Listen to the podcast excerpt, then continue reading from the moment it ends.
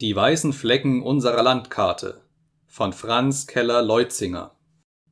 Wir leben in einer Epoche, wo der Wunsch, die Oberfläche unseres Planeten, der Heimat und des Gefängnisses für alles, was da lebt und webt, kreucht und fleucht, vollständig kennenzulernen und so die weißen Flecken unserer geografischen Karten mehr und mehr zu tilgen, mit jedem Tage dringender wird.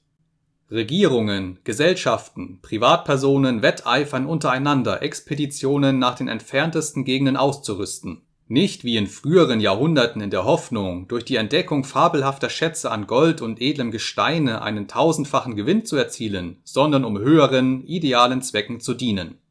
Kein Land ist zu fern oder zu schwierig zu erreichen. Zahlreiche, mutige Forscher durchziehen das Innere Afrikas wo schon so mancher brave Kämpe ohne Sang und Klang fern von der Heimat eingebettet wurde. Das altehrwürdige Indien, das neu, beinahe allzu schnell erschlossene Japan, das blumige Reich der Mitte, wie sehr es sich auch sträuben mag, selbst Australiens wasserarme Einöden werden durchzogen.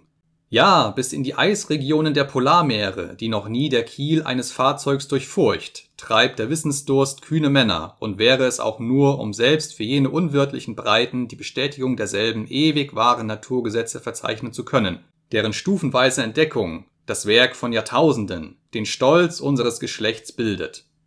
im Gefolge russischer Heere, die dem schändlichen Treiben asiatischer Despotenzwerge ein rasches Ende bereiteten, dringen die Sendboten der Wissenschaft in jene bis vor kurzem nur mit höchster Gefahr zu erreichenden mittelasiatischen Binnenländern, als Vorläufer einer rückwärtsgehenden Kulturwelle, die jenen östlichen Reichen fürs erste wenigstens wieder die Segnungen geregelter Zustände bringen soll. Kurz, nach Ost und West, zu Wasser und zu Lande ist ein kräftiges Vordringen eine vermehrte Tätigkeit gerade auf diesen Gebieten menschlichen Wissens bemerkbar. Nur ein Land, in dem mit verhältnismäßiger Leichtigkeit manch interessantes Problem noch zu lösen wäre, wo die letzten Reste einer aussterbenden Urbevölkerung für den Ethnographen, eine überaus reich ausgestattete Tropenvegetation für den Botaniker ein dankbares Feld der Tätigkeit bieten. Ich meine das tropische Südamerika und speziell Brasilien ist seit Humboldts und Martius Zeiten, wenn auch nicht gerade verwaist, denn eine lange Reihe bis in die Neuzeit reichende verdienstvoller Namen wie Pöppig, Natterer, Saint-Hilaire, Prinz von Neuwied, d'Orbigny, Schomburg, Prinz Adalbert von Preußen, Burmeister, Wallace, Bates und Agassiz würden uns Lügen strafen, so doch bezüglich der Teilnahme des größeren Publikums allzu sehr in den Hintergrund getreten.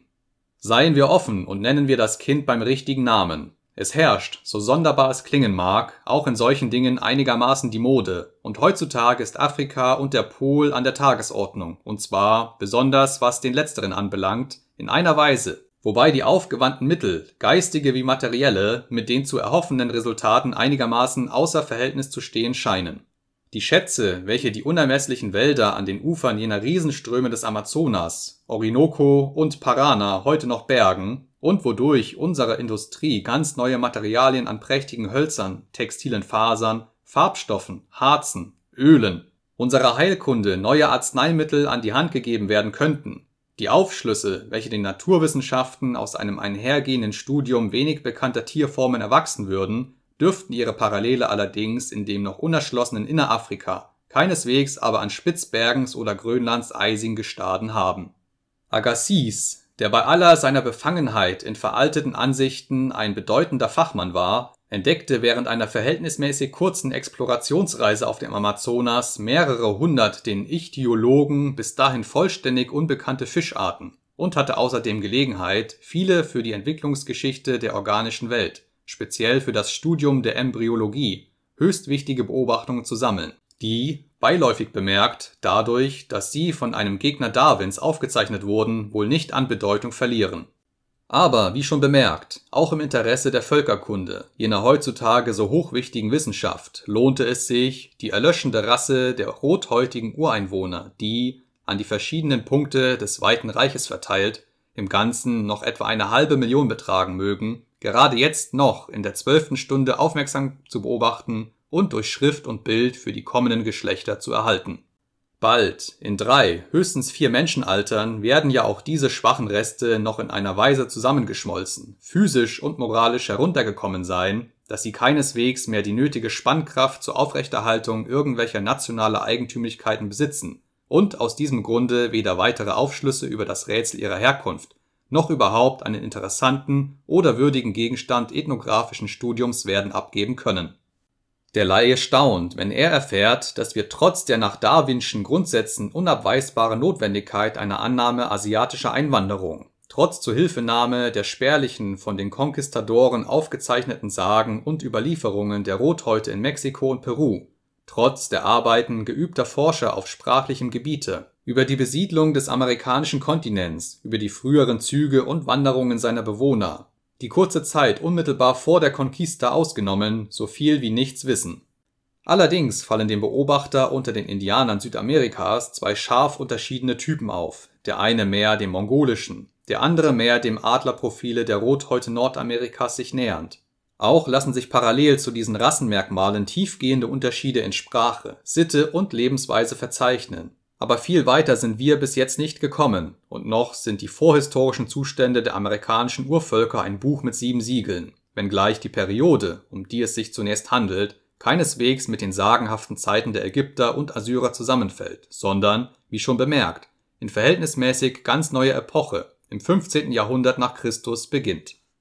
Lassen wir jedoch den Fachgelehrten die Lösung einer so schwierigen Aufgabe, in einem solchen Chaos den richtigen Faden zu finden. Uns interessieren hier vor allem die geografischen Rätsel, das heißt jene ungeheuren Landstrecken zwischen den Zuflüssen des Amazonas bis hinauf zu den Quellgebieten des Paraguay und Parana und an den Ufern des letzteren herunter bis dahin, wo er die Region der Wälder verlässt, um in die der grasigen Steppen des Südens einzutreten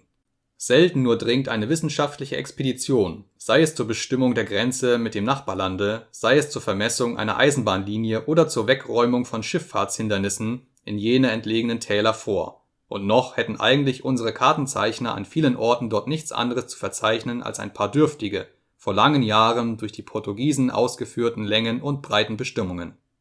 und wirklich, einige oft ganz aus der Luft gegriffene Namen nie dagewesener Ortschaften ausgenommen, die wir, sowie ein in raupenartigen Ausläufern sich weit in die Ebene ausstreckendes hypothetisches Gebirge, mehr als eine Art von sinnbildlichem Schmucke, denn als eine genaue Darstellung der Wirklichkeit zu nehmen haben, finden sich auf unseren Karten gewöhnlichen Schlages oft Länderstrecken, halb so groß wie Deutschland, mit der Aufschrift gänzlich unbekannt, wilde Indianerstämme oder derartige bezeichnet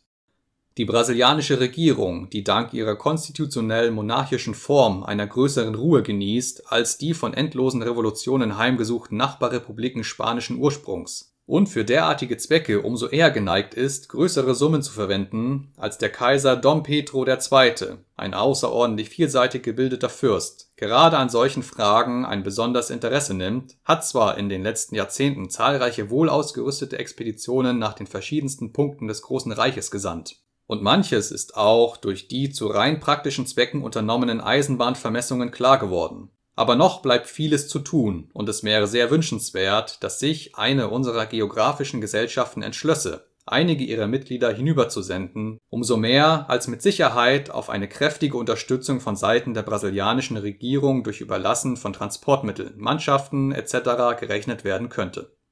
Nichts ist übrigens herrlicher als eine Fahrt auf jenen breiten Strömen an den bis in die Flut hineinragenden, mit üppigen Schmarotzerpflanzen dicht bedeckten, lianenverschlungenen Riesenbäumen des tropischen Urwaldes vorüber. Hier ist es, wo die Natur, unberührt von der Hand des Menschen, ihren vollen Zauber zu entfalten imstande ist. Hier ist es, wo sich eine neue, wunderbare Welt von kaum geahntem Formenreichtum vor unseren Blicken enthüllt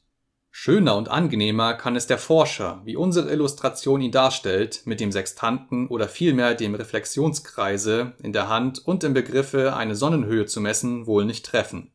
Unter den gewaltigen Wedeln einer Uauassu-Palme (Attalea) wird da der leichte Tisch aufgeschlagen, der die sorgsam gehüteten Chronometer trägt. Weithin schweift der Blick vom hohen Ufer über den breiten Strom und seine palmengekrönten Inseln